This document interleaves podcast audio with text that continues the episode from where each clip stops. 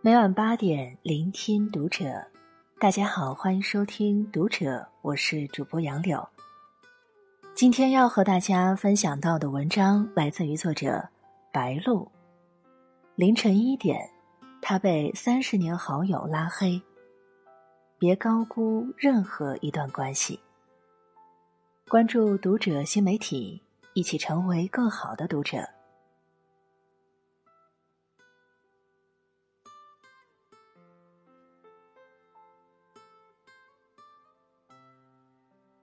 经历了一些事，你就懂了。同事老白前几天跟我们抱怨道：“真是世态炎凉，人情薄如纸。”原来就在上个月，老白的女儿半夜突发心肌炎，被送进 ICU，手术费加上后续的治疗费用，保守估摸着要小二十万。老白不久前刚买了房子。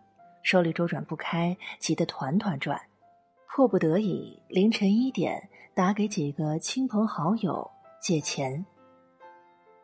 好不容易接了电话，结果有的说自己最近开不了工，手头正紧；有的推脱说老婆孩子在身边，不太方便借钱。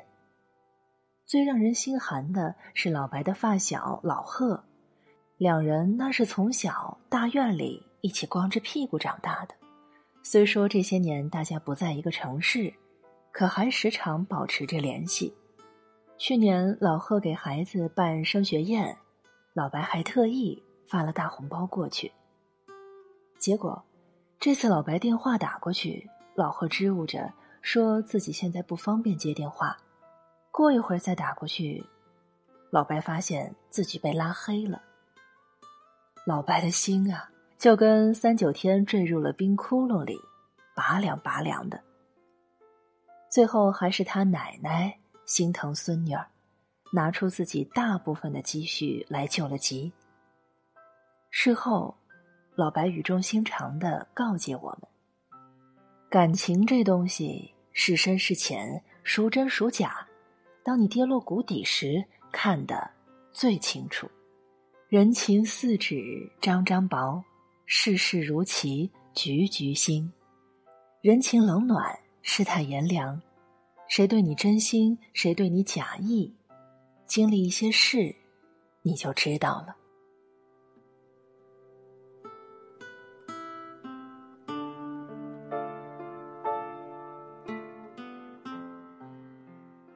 别高估你和任何人的关系。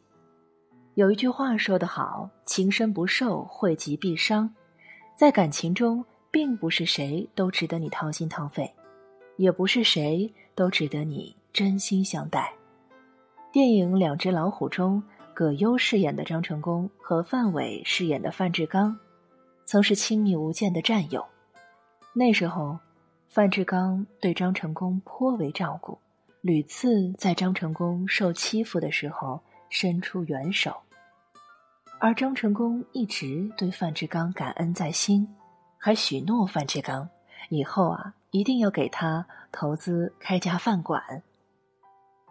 后来张成功发达了，不仅把和战友的约定忘到脑后，更是甚少与他联系。有次范志刚不小心被炮弹炸伤，弹片压迫到了脑部神经，急需五千元做手术，范志刚鼓起勇气。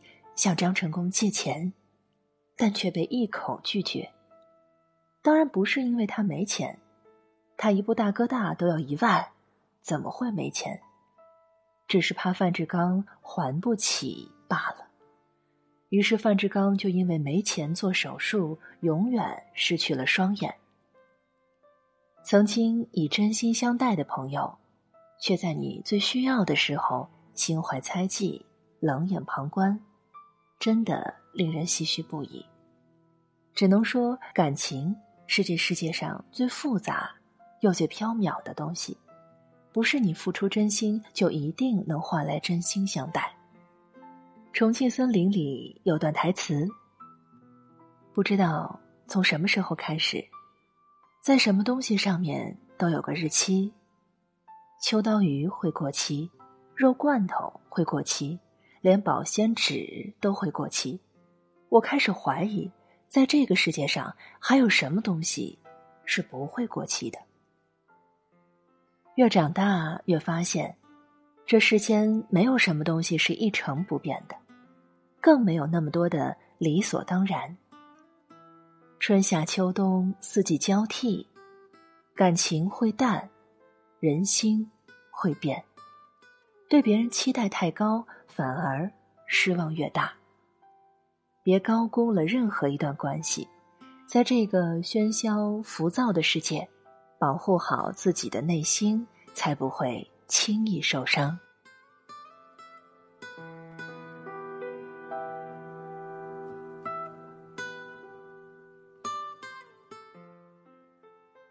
别太看重任何一段感情，一直觉得这世上两种人最容易受伤：念旧的人最容易受伤，喜欢拿余生来等一句别来无恙；太重感情的人容易受伤，因为看得太重，所以伤得更深。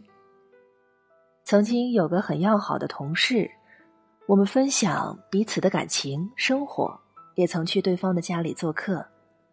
后来，她远嫁到了国外，一年也难得回国一次。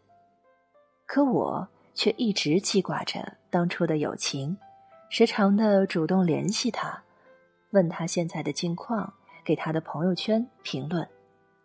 后来，我渐渐发现，他去的都是我不认识的地方，交往的都是我不认识的朋友，我们的世界再无交集。去年他悄无声息的回国，直到离开都没有和我打过一声招呼，我才不得不承认这样一个事实：这段曾经的友谊早就已经渐行渐远。说不难过是假的，那感觉就像走着走着，弄丢了一件很珍贵的东西。慢慢的，走的路多了，又经历了几次离别和失望。才终于明白，人与人之间没有绝对稳定的关系。那些你曾以为生命中不可替代的人，那些你以为不离不弃的朋友，终有一天会退出你的朋友圈。不必悲伤，也不必彷徨，因为人生去留本是常态。如果对方执意要走，你又何必强留？人生如逆旅，忽如远行客。生命中许多离别，即使心留遗憾，却也是无可奈何。不刻意去追求一段关系，也别刻意挽留已经流逝的感情。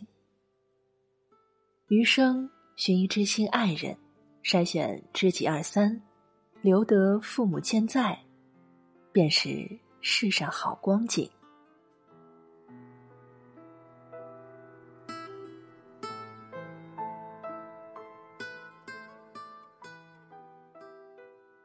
有人曾说，不是所有鱼都会生活在同一片海里。每个人的一生都有属于自己的人生轨迹，总有些人与你轨迹相交之后，却渐行渐远。人与人之间的关系，总是带着极大的偶然性，从一而终的感情太少了，陪你到最后的人更是寥寥无几。所以。不妨学会看淡人走茶凉，享受世事无常。人只有靠自己才是最稳妥的。这世上没有人有义务替你遮风挡雨。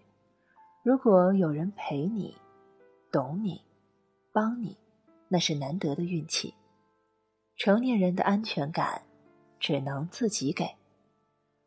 愿我们在漫长的岁月里。将自己活成自己最强大的依靠。若没有人赠予你阳光，那你自己做自己的小太阳。一世浮生一刹那，一程山水一年华。好好爱自己，好好爱值得的人，好好为自己交上一份满意的人生答卷。至于其他的，就让情书随缘，爱恨随意。余生，愿你坐看云卷云舒，静听花开花落，温柔不变，情深不伤，一生久安，岁月无恙。